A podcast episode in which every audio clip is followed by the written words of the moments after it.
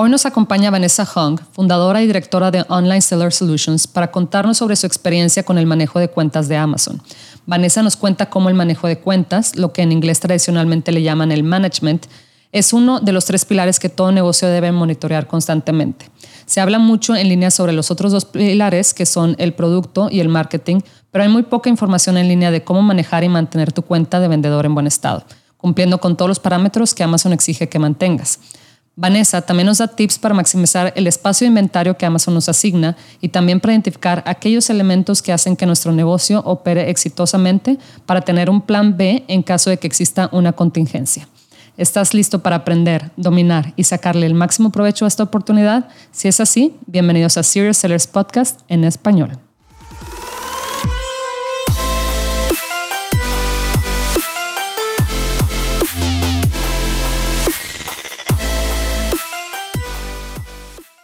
Bienvenidos a todos a este episodio de Serious Sellers Podcast en español. Mi nombre es Adriana Rangel y yo estoy aquí para platicar con ustedes sobre las mejores estrategias de crear y crecer tu negocio en Amazon, Walmart y todo e-commerce en general para vendedores de todos niveles. Comenzamos. Hola Vanessa, ¿cómo estás? Bienvenida. Hola Adriana, un placer estar aquí. Muchas gracias, Vanessa Hung. Fíjate, es un, es un honor aquí estar platicando contigo. Por ahí estuve escuchando mucho de ti en Helium 10, cómo estás haciendo acá una gran labor con los vendedores para ayudarlos eh, a, manejar todo esto del inventario, de las flat files, que estoy, estoy buscando como un término en español, pero dado que la consola de Amazon eh, está en inglés, pues bueno, es, importante también mencionar esta terminología en, inglés. Entonces, ¿cómo ves si te presentas con nosotros y nos cuentas un poquito de cómo empezaste realmente en, esto, en el mundo del e-commerce? Vale, vale. Ah, bueno, mil gracias por la invitación y a todos los oyentes. Eh, mi nombre es Vanessa Jung, yo soy de Venezuela, vivo en Estados Unidos y tengo una agencia que ayuda a los vendedores a manejar todas las cosas de eh, Seller Central. ¿Ok? Nosotros le quitamos el dolor a los vendedores de tener que lidiar con el catálogo, el inventario, el account health. Y bueno, ¿cómo empecé? Es una historia interesante.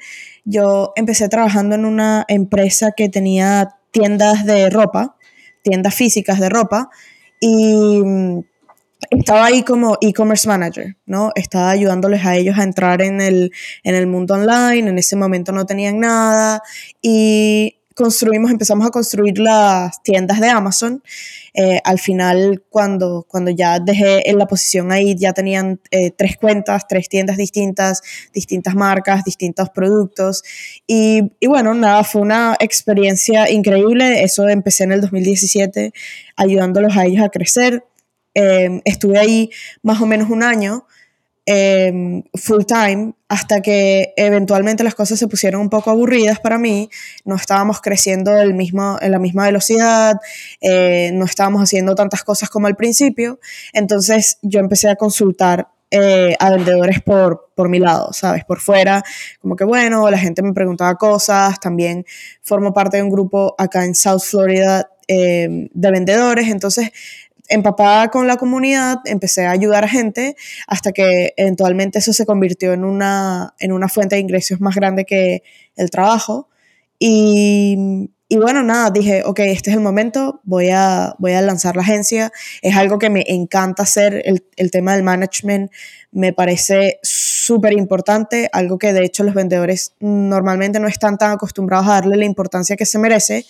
Y esa es mi misión. Mi misión es eh, enseñarle a las personas a, manejar sus cuentas de una manera eficiente, eh, ayudarlos obviamente a, aprender y, en esa parte de, la educación es algo que me he enfocado muchísimo, es generar contenido y, y, compartir contenido de valor acerca de la plataforma. Empecé con Instagram, después Facebook, LinkedIn. Ahorita tuve que empezar de nuevo el Instagram porque me lo suspendieron pero bueno, nada, empezando de nuevo a seguir compartiendo información y eso es básicamente lo que yo hago. Qué padre, qué increíble, Vanessa. Cuando dices management o manejo de la cuenta, ¿a qué te refieres en específico para aquellos, eh, aquellas personas que todavía no están tan familiarizados con ese término? Claro. Eh, bueno, vamos a dividir todo el, el espectro, ¿no? Cuando alguien te dice, bueno, yo tengo un negocio en Amazon, normalmente, o la manera como yo lo divido, son en tres, tres pilares, ¿no? Tienes el pilar, el pilar de los productos, que es donde, ah, bueno, tú haces el sourcing, los diseñas, los mandas a hacer, los, los envías, la, la, Esa es la parte del producto. Luego tienes la parte de marketing, que es el, ok, si voy a hacer PPC, si voy a hacer publicidad en Google Ads, Facebook Ads, tengo mi comunidad en, en las redes sociales, todo lo demás, ese es el marketing. Y el último está el management, ¿no? Que eso es todas las cosas que pasan en tu, en tu Seller Central account. ¿ok? Eh, bueno, que si tienes que lidiar con, con, un problema en el catálogo, que si tienes que crear un catálogo, poner una variación, ver qué pasó con el shipment que se perdió, te metieron una, un complaint en el account health, eh, tienes que llamar a seller support porque necesitas ayuda con esto, un, vende, un comprador te mandó un mensaje pidiendo más información acerca de X, Y, Z, no sé, cualquier cosa, eh, todas esas cosas que están dentro de Seller Central. Eso es a lo que nosotros le llamamos el management. Obviamente, en el negocio hay otros, otros management donde, bueno, tú o el vendedor con su equipo y, y, todas las cosas que necesitan hacer internamente para que la empresa funcione, pero nosotros nos enfocamos más que todo en Seller Central.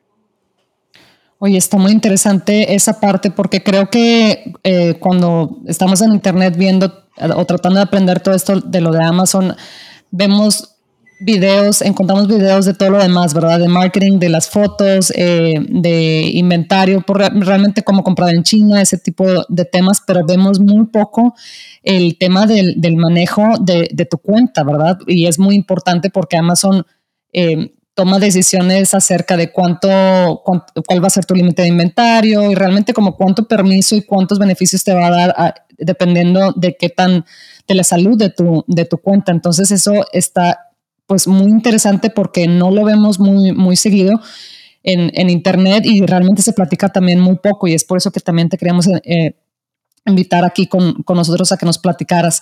Y cuéntame, Vanessa, ¿cómo ha sido tu experiencia vendiendo en Amazon a ti en, en particular?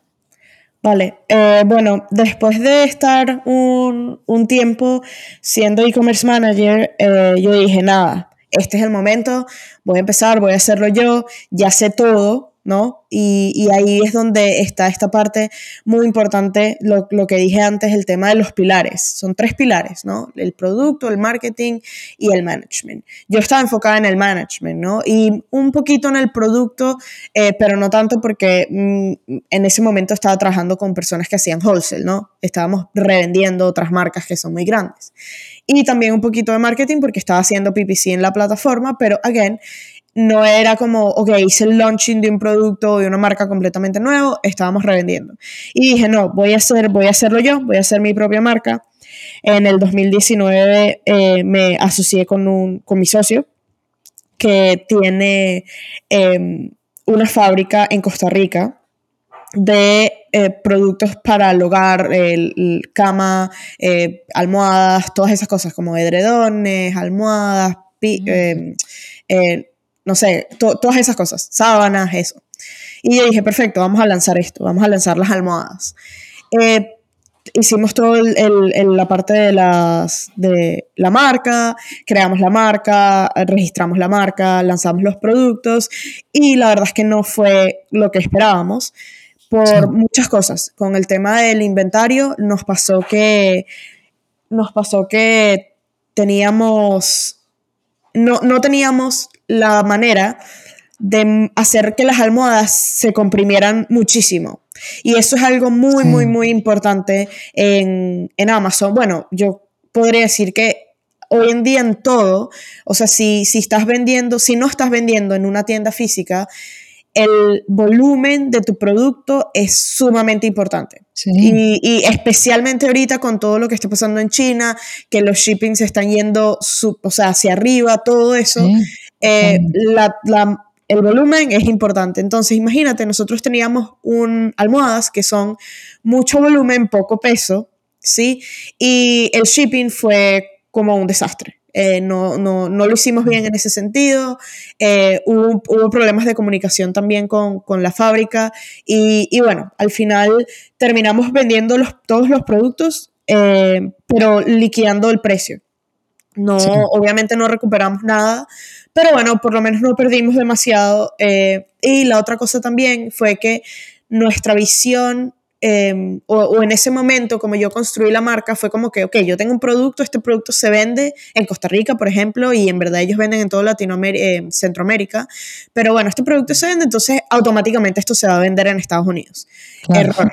Eh, y, y, si algo le puedo dar a, a los oyentes que están escuchando, que están en Latinoamérica, es como que Estados Unidos no es Latinoamérica y Latinoamérica no es Estados Unidos. Y en ese sentido tenemos que entender cuáles son los patrones de consumo de el mercado al que le vamos a vender, ¿ok? Eh, aquí en Estados Unidos las personas están acostumbradas a una almohada de foam, de, de, memory foam, que son ah, como más duras, que se, que se adaptan a tu cuello, que posiblemente tienen unas cosas de temperaturas especiales, algo, una tecnología un poco más avanzada de lo normal. O, no, de lo normal no, pero de lo, de lo, tradicional que se utilizan las almohadas, por ejemplo, en Latinoamérica. No sé de qué está hecha tu almohada, pero cuando yo estaba en Venezuela, mis almohadas eran de algodón y alguna que otra puede que sea de plumas, pero nada de muy fancy que sí, memory foam y todo lo demás. Sí, claro. Entonces, entonces bueno, nada, eso, eso ahí, y si, y si te digo cuál fue el error ahí de nosotros o a la hora de lanzar acá fue no hacer el, estudio de mercado pertinente. Y sí, en Estados Unidos se consume em, almohadas de, algodón, de fibra de algodón, que son las suavecitas, pero están en el tier más bajo. O sea, eso es algo así como una almohada que tú puedes comprar por 5 dólares en Walmart. ¿ok? Y nosotros estábamos eh, intentando, y, y todo el tema de la imagen de la marca, todo eso, era para hacer una almohada premium. Entonces, eso, en la mente del consumidor eso no estaba, ese fue nuestro error, además del tema del shipping que hizo que nuestros costos fueran demasiado elevados. Sí. Sí, sí, sí, me imagino. Eso es, lo que mencionas de entender tu mercado meta es bien importante. A mí también me pasó con mi primer producto. Pensé que como se vendía en otras partes del mundo y como a mí me gustaba, lo iba a gustar a todos los demás, lo cual obviamente no es la manera de, de, pues de para decidir, ¿verdad? Para decidir lanzar un producto eh, a un mercado, especialmente a uno eh, del cual, pues yo no soy, yo soy de México, ¿verdad? Y por más que conozca un poquito sobre la cultura de Estados Unidos, pues no es lo mismo que, que realmente adentrarte a, cómo piensa la gente allá, ¿verdad? Entonces, y, me comentaste que tú después lanzaste otro producto. ¿Qué cambios hiciste tú que resultaron en, en, pues, en que este producto vendiera mejor? Vale, vale.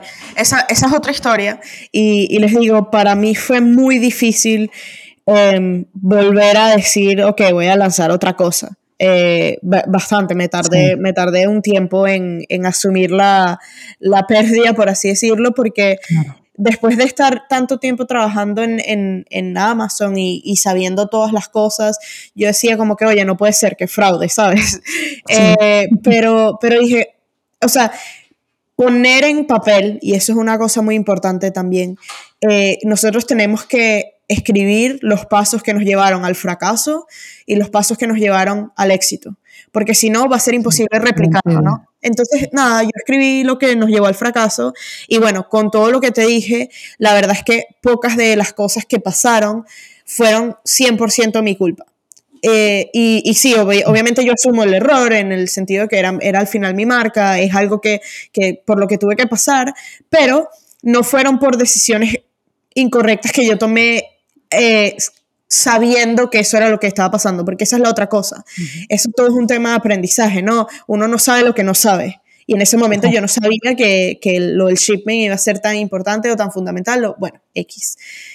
Entonces, nada, decidí, dije como que, ok, vamos a agarrar los aprendizajes de, este, de esta experiencia y vamos a lanzar otra marca. En este momento yo dije, ¿sabes qué? No voy a utilizar nada de lo que yo tenía antes. Entonces, obviamente, la otra cosa que, que facilitó el proceso en la primera marca fue que mi socio tenía ya la infraestructura, tenía ya el producto, o sea, no, ah, era mucho más sencillo, ¿sí? En este momento yo dije, no, voy a ir por algo que a mí me guste, ¿ok? Vamos a hacer algo, una marca que, yo esté apasionada, eh, donde literalmente, por así decirlo, tenga más eh, conexión con eso. Porque con las almohadas era algo como que, ok, esto se va a vender porque se va a vender y, porque ya se vende en otros lados. Entonces, nada, eh, yo estaba muy metida o estoy muy metida en el tema de, de las cosas, de las eh, cosas sostenibles, eco-friendly, todo lo demás, para mí era un error y que eso, eh, y eso me pasó producto de haber estado trabajando muy de cerca en las tiendas con, con, con mis clientes, que ahorita son clientes, pero del tema de las tiendas de ropa, y es que wow, Adriana, la cantidad de plástico y desechos que tiene esa industria es horrible, es horrible. O sea, para mandar, por ejemplo, para mandar una camisa, imagínate que ellos compran un estilo de camisa en todas las tallas, ¿sí? Eso llega en una caja cada, cada camisa está envuelta en una bolsa de plástico, los polybags, como sabemos, ¿no? Y dentro de esa bolsa a veces la, la, camisa está como internamente separada por otro, otra hoja de plástico y hay, y hay otros productos que vienen en ganchos de ropa de plástico con la bolsa de plástico, con... Eh, no, no, no, o sea, eh, llegó un punto en el que yo no podía, o sea, yo de verdad me sentía horrible cada vez que llegaba una caja, era como que, ay, Dios mío. Sí. Y, y ese fue el trigger que hizo como que, ok, yo, yo, yo, quiero hacer algo, o sea, porque esto no lo puedo parar, ¿no? Esto no lo puedo detener, pero yo puedo hacer algo para que esto no pase eh, en, en otros niveles. Entonces, diseñé una caja de productos ecológicos que ayuda a las personas a reducir el consumo de plástico, su consumo de plástico a un nivel beginner, ¿sí? Porque esa es la otra cosa que pasa en, la, en, esta, en este nicho o industria como que eco-friendly. Uno puede ser tan soft o hardcore como, como quiera. O sea, yo conozco personas que dicen, oh my God, no, imposible que yo utilice cartón, imposible que yo utilice algo que sea procesado, imposible. Pero bueno, o sea, yo lo quise mantener realista, ¿no? Y decir, ok, ¿qué son, las ¿qué son las pequeñas cosas o las pequeñas herramientas que las personas pueden utilizar hoy y pueden reducir su consumo de plástico sin cambiar por completo su estilo de vida? Sí.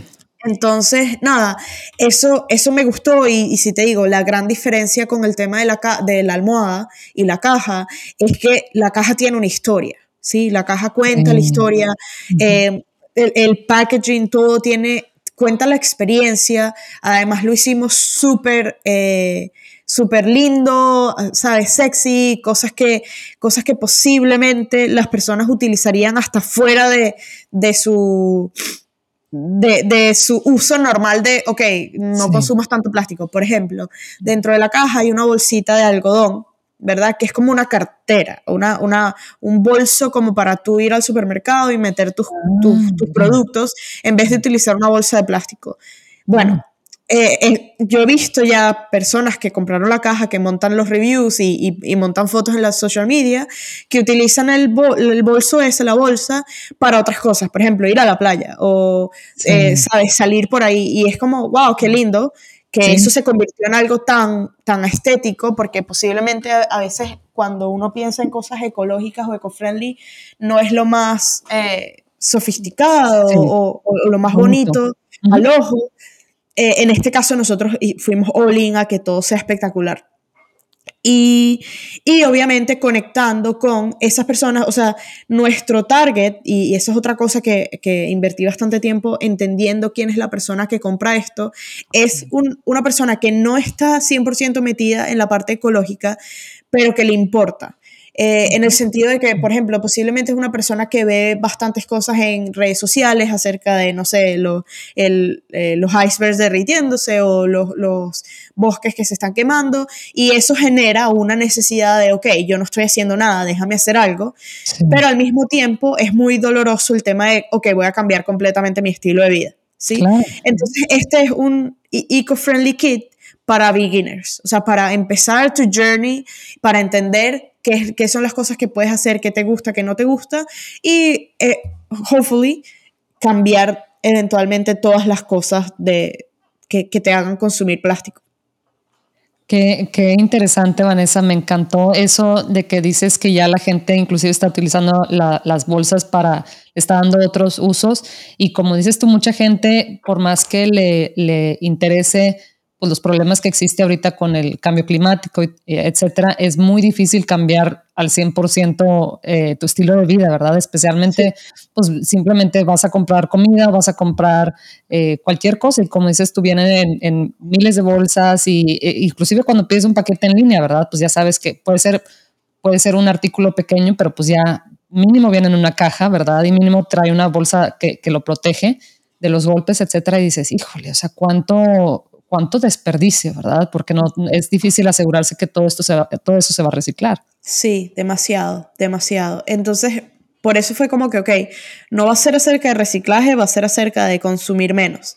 Entonces, si en algún área de nuestras vidas nosotros estamos consumiendo menos, ya estamos ayudando al planeta. Y ya eso es, e, eso es gigante, ¿no? Que, y esa es otra cosa que, que al principio capaz puede ser un poco overwhelming eh, para, para, las personas que quieren empezar esto, y es que no, no tienes que cambiar todo al mismo tiempo y no, no tienes que ser perfecto.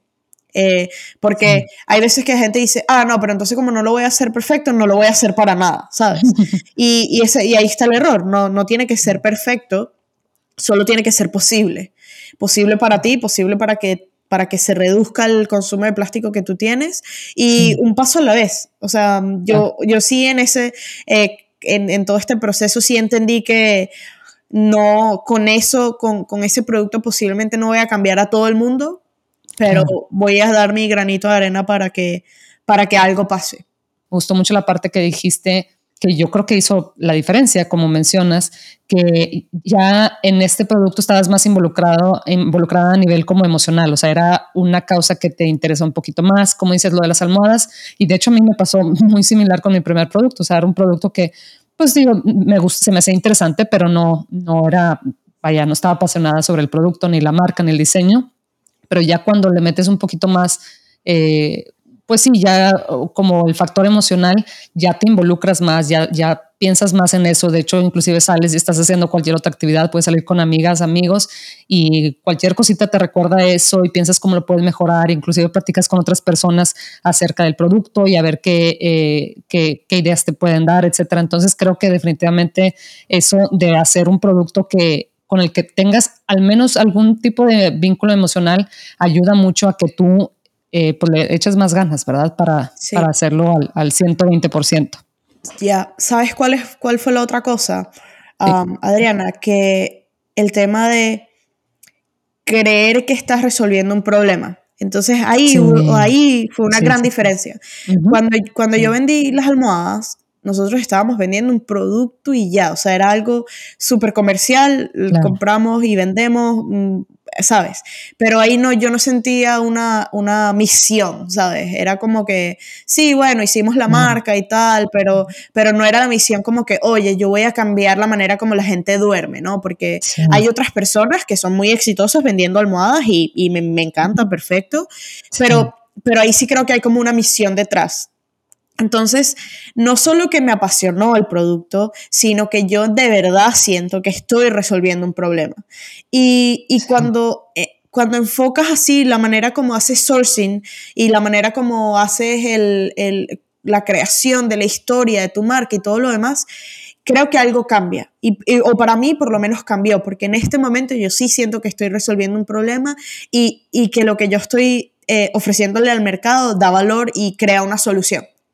Eh, si yo hubiese pensado de la misma manera con las almohadas, y, o, me hubiese apasionado lo suficiente como para decir, ok, esta almohada de verdad va a ayudar a la gente a dormir mejor y las va a hacer más felices, ya capaz posiblemente ahorita estuviésemos hablando de, de, mi marca de almohadas y no de, lo, de, la caja eco-friendly, ¿no? Claro. Eh, entonces, eso es, creo que también es importante que tomar en cuenta. Eh, y cuando las personas empiezan a buscar productos, no solo es como que sí, lo que Helium te dice que es lo que más se está buscando ahorita o las oportunidades que hay en el mercado, pero también como, ok, ¿cómo mi marca va realmente a solucionar este problema? Claro. Es mi manera, es, mi, es el approach que a mí me ha funcionado. Ya he hecho el, lado de, de, simplemente hacerlo por una cosa comercial sin ningún mensaje de trasfondo. No, fue, no, no, es mi estilo. Pero bueno, es una recomendación solamente. No, no, no, y está buenísima porque precisamente hablamos muchas veces de toda la, toda la parte técnica, ¿verdad? Que si las palabras claves, es que si el, el, PPC, que es el, el, advertising, ¿verdad? Que acá dentro de Amazon, que si traemos tráfico de afuera, que si el precio, etcétera. Pero yo creo que lo más importante es eh, mantener la motivación atrás del vendedor, en este caso tú, y, y, cuando yo eh, también selecciono productos para vender, es la motivación y el interés que tengas en el producto, porque es una, es un compromiso a, largo plazo, o al, menos así lo debes de ver, ¿verdad? Eh, no es algo que vas a estar haciendo seis meses y, es mejor verlo así, creo yo, ¿verdad? Porque si no, eh, lo, tomas como una carrera y no como un maratón, ¿verdad? Y, y, es difícil a veces mantener la motivación por varios meses. Yo creo que te tienes que, tienes que estar muy convencido de por qué estás haciendo lo que estás haciendo, como en tu caso lo, que mencionas este, que querías hacer un que generar un cambio, ¿verdad? En, el comportamiento de las personas. Y es, pues eso te ayuda a mantener el ritmo de trabajo y la disciplina por, por más de seis meses, ¿verdad? Por un año, dos años, quién sabe, cinco años, diez, años, lo que, lo que sea que, eh, que tengas planeado. Vanessa, ¿tú de dónde eres? De Venezuela. Ah, mira qué bien. Oye, ¿y, cómo ¿Cómo ha sido tu experiencia como latina? Yo hablo como latina, como mexicana. ¿Cómo ha sido tu experiencia en este tema de emprender y en específico emprender en este territorio de, las ventas o del comercio en línea? Oye, ah, interesante pregunta. Em, yo llevo emprendiendo mi primer negocio oficial, así serio. Eh, lo empecé cuando tenía 19 en Venezuela. Y, y, la verdad es que llevo haciendo esto desde hace mucho tiempo, o sea, siempre he estado como que eh, inventando cosas, vendiendo cosas desde pequeña, en verdad.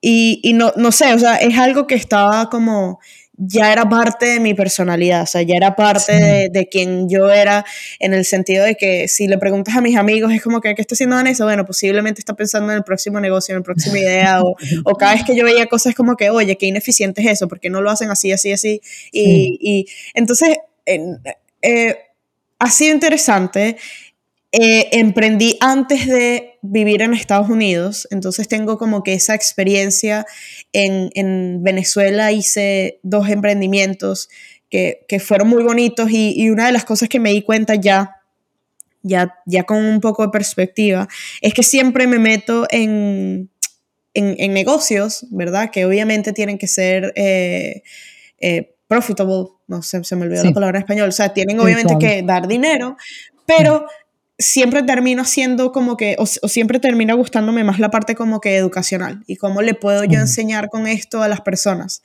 Em, exactamente lo que te acabo de decir con, con el producto. es sí, es un producto, sí, es un producto físico, lo puedes comprar en Amazon, todo lo demás, pero al final es como que lo que yo quería es enseñarle a las personas que pudiesen, que podían cambiar y podían contribuir a, a, todo este tema de, de, ser más sostenible y todo este tema del climate change, con un producto. Eh, lo mismo pasó en, Venezuela cuando tenía mi marca, eh, era una marca de balance boards. Me asocié con una organización y hacíamos eventos en lugares públicos en Venezuela y les enseñábamos a las personas a hacer balance, o sea, a, a, montarse en una tabla de balance y a balancearse. Algo que tú dices como que, ah, pero eso es un juego o whatever, pero no, en realidad tiene un background mucho más profundo porque cuando nosotros nos balanceamos, creamos nuevos caminos neuronales que nos hacen mucho más em, calmados, eh, como que crea un balance en nuestro cuerpo, en nuestro ah, humor, todo lo demás. Y yo dije, nada, voy a cambiar al mundo con eso. Entonces, sí, siempre ha sido eso, siempre ha sido eso. Y, y, y con lo mismo con la agencia. Eh, con la agencia es como que sí, yo estoy ayudando todos los días a mis clientes, a las personas que necesitan eh, ayuda en, el, en, Seller Central, pero además estoy educando a esas personas que, que quieren aprender más, ¿no? Y, y, y, mira, ha sido espectacular con el tema de la agencia, ha sido una experiencia maravillosa. Eh, leer los mensajes y escuchar las personas al, que me han dicho, oye, tu contenido me ayudó muchísimo, oye, mira, esto me cambió la manera como yo hago mi negocio y ahora vendo más o, o, pude lograr eh, encontrar la manera de eh, ahorrar dinero con esta cosa que hiciste el tip del inventario. Entonces, wow, para mí eso ha sido increíble y vale toda la pena y, y la gloria emprender como latina es, es, interesante en Estados Unidos porque eres, eres minoría, sin duda, especialmente en la industria del e-commerce, donde la mayoría son hombres. Y, y bueno, en los lugares donde yo me muevo, eh, eventos a los que voy, es bastante eh, hombres y bastante gente americana, no tantos inmigrantes. Entonces, sí, bueno, soy diferente en eso, pero capaz ese factor diferenciador me ha dado una ventaja que, que, no mucha gente tiene y, y que es eso, como que ser inmigrante ya por sí te da ese espíritu emprendedor. O sea, una persona que es inmigrante sabe resolver. Y más allá que sea, o sea, que, y, resuelves para una causa mayor, ¿no? Que es, que es literalmente tu, tu, vida o tu futuro en el país a donde vas. Entonces, no sé, ya, ya, yo creo que ya todo es como parte de la misma historia, ¿sabes? No, no creo que es como que, bueno, Vanessa era emprendedora antes y eh, no era emprendedora antes y ahora sí lo es. Siempre lo he sido. y, y, bueno, nada, ha sido interesante. No, no, no puedo decir que ha sido fácil bastante doloroso, súper solitario. Se siente muy solitario, especialmente cuando no estás en tu país. Pero, pero no, como te digo, ha valido cada, cada lágrima, cada gota de sudor, ha valido la pena. ¿Qué tip nos darías, Vanessa, em, para, para, los vendedores de Amazon? Vale, oye, voy a, quiero dar dos tips, uno bastante em, tangible en, Amazon y, eso tiene que ver con el inventario. Ah, eh, hay, una cosa muy importante acá eh, que, posiblemente estamos perdiendo dinero si no estamos arriba de esto, es el tema de el, hacerle el, manejo en nuestro inventario. Entonces, los vendedores que utilizan FBA, y esto es para, las personas que utilizan FBA, posiblemente eh, tengan toda la información de su inventario en Seller Central. Eh, ¿qué, quiere decir eso? Que, cuando manejan inventario en FBA se confían en lo que la plataforma les está diciendo. Y yo me he dado cuenta, eh, después de manejar muchísimas cuentas y ayudar a muchos vendedores, que el sistema no es perfecto y tiende a tener bastantes errores con el inventario.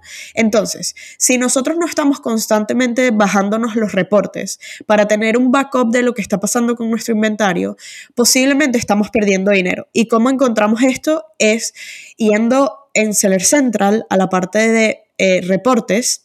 Eh, fulfillment reports, ¿verdad? Y en la parte del inventario nos vamos a bajar dos reportes específicos. El de Reserve Inventory, ¿ok? y el de Daily Fulfillment, uh, creo que se llama Daily Fulfillment, uh, que son, que son dónde están los productos en, en, ese preciso momento, es el de Daily Fulfillment y el de Reserve Inventory, que son los productos que no están disponibles para vender, pero que están dentro de, dentro de FBA, esperando para que haya un cambio. Entonces, cuando nos bajamos esos reportes, si encontramos mucho inventario en alguno de esos en el de Reserve, por ejemplo, lo bajamos hoy, ¿verdad?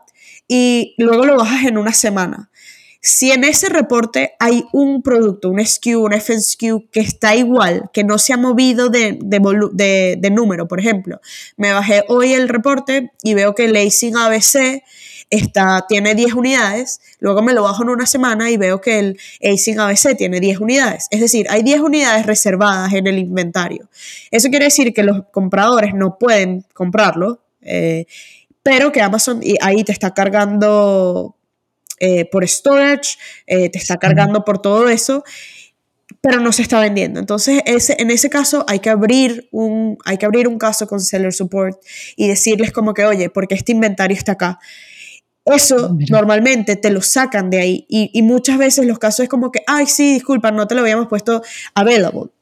Entonces ahí es donde te digo, cuando las personas están confiándose al 100% de lo que los eh, FBA diga o lo que Amazon diga o lo que el reporte diga y no están literalmente viendo granularmente qué es lo que está pasando en cada warehouse o, en, o cada movimiento, ahí es donde perdemos la oportunidad y perdemos dinero, ¿no?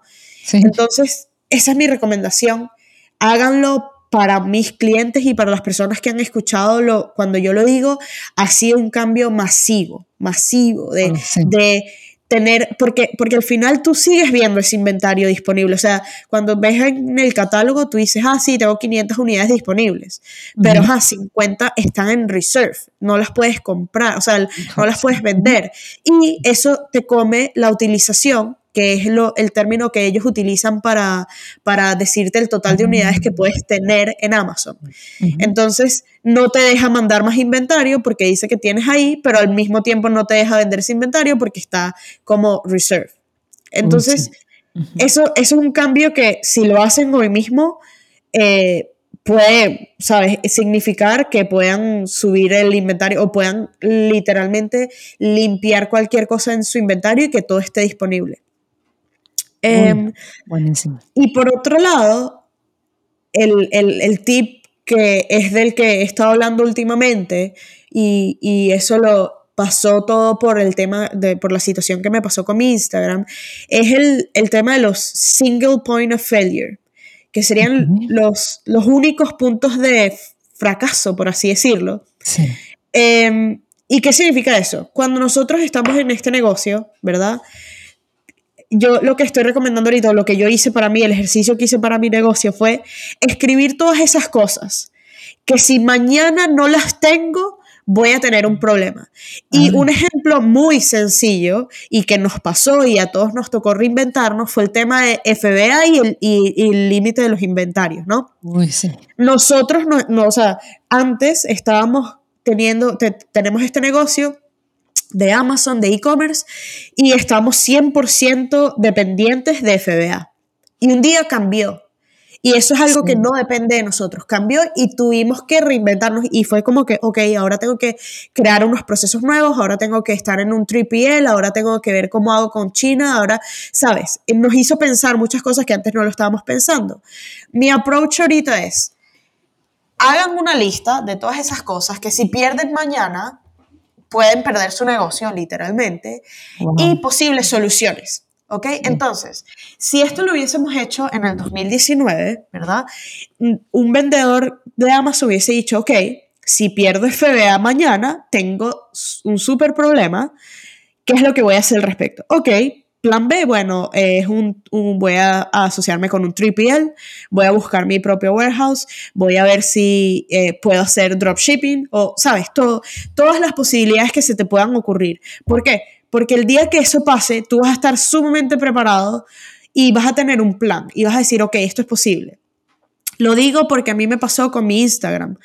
Eh, un día me levanté y ya no tenía Instagram, literalmente, literalmente eso pasó, sin ningún aviso, sin ningún correo, sin nada. Obviamente puedes apelar, pero no, no en verdad, o sea, el sistema es terrible. Y perdí eso. Y es como que, ok, ciertamente mi negocio no depende de eso, pero es una fuente de comunicación con, mi audiencia muy grande. entonces, entonces ahí me hizo pensar, ok, ¿cuáles son las otras cosas de las que yo dependo que si mañana no las tengo va a crear un problema?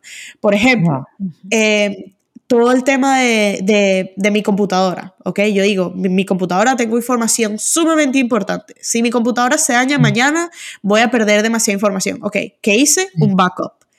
Ok, tengo mi, tengo mi canal de comunicaciones con mi equipo, normalmente es por WhatsApp. Ok, ¿qué hice? Abrí un grupo en Telegram. Por si acaso, WhatsApp se cae, como se ha caído en el pasado, tenemos Telegram. Así, entonces, pensar en todas las cosas. ¿Qué pasa? Y, y, esto se lo pregunto a las personas para que practiquen el ejercicio.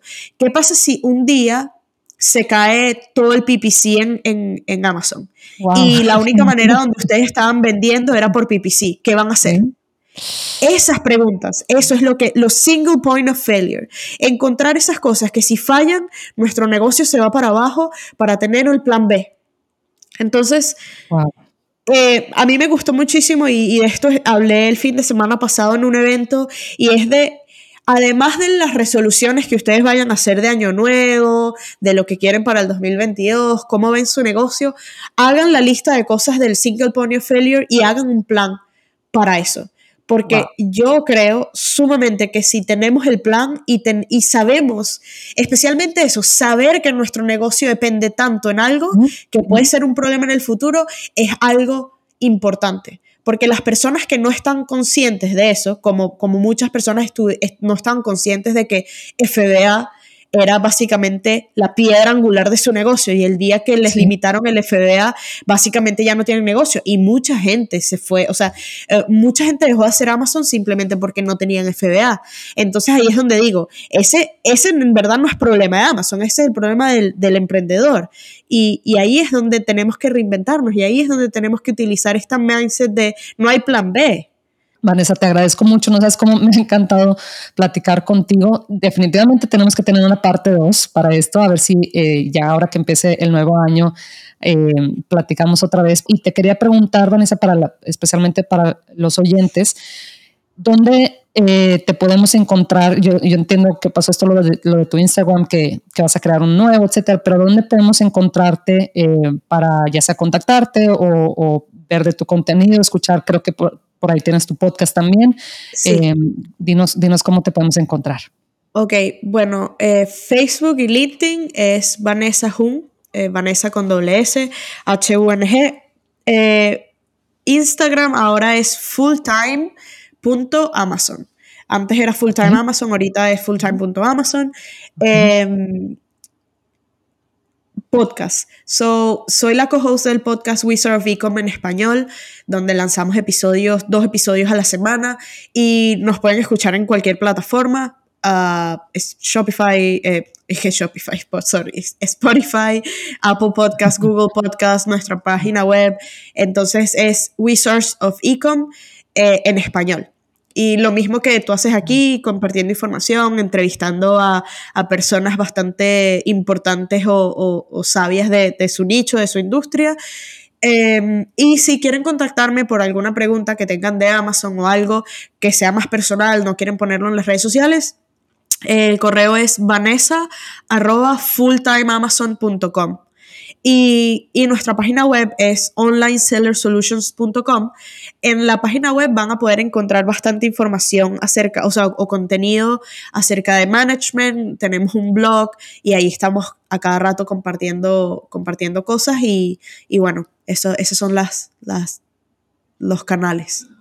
Vanessa, pues muchísimas gracias. Te digo, definitivamente te tenemos que tener, tenemos que tener una eh, parte 2, una segunda parte, parte 2, ¿verdad? Eh, una segunda parte el siguiente año para ver qué ha cambiado, que seguramente en cuestión de, de meses van a cambiar las cosas en este tipo de industria.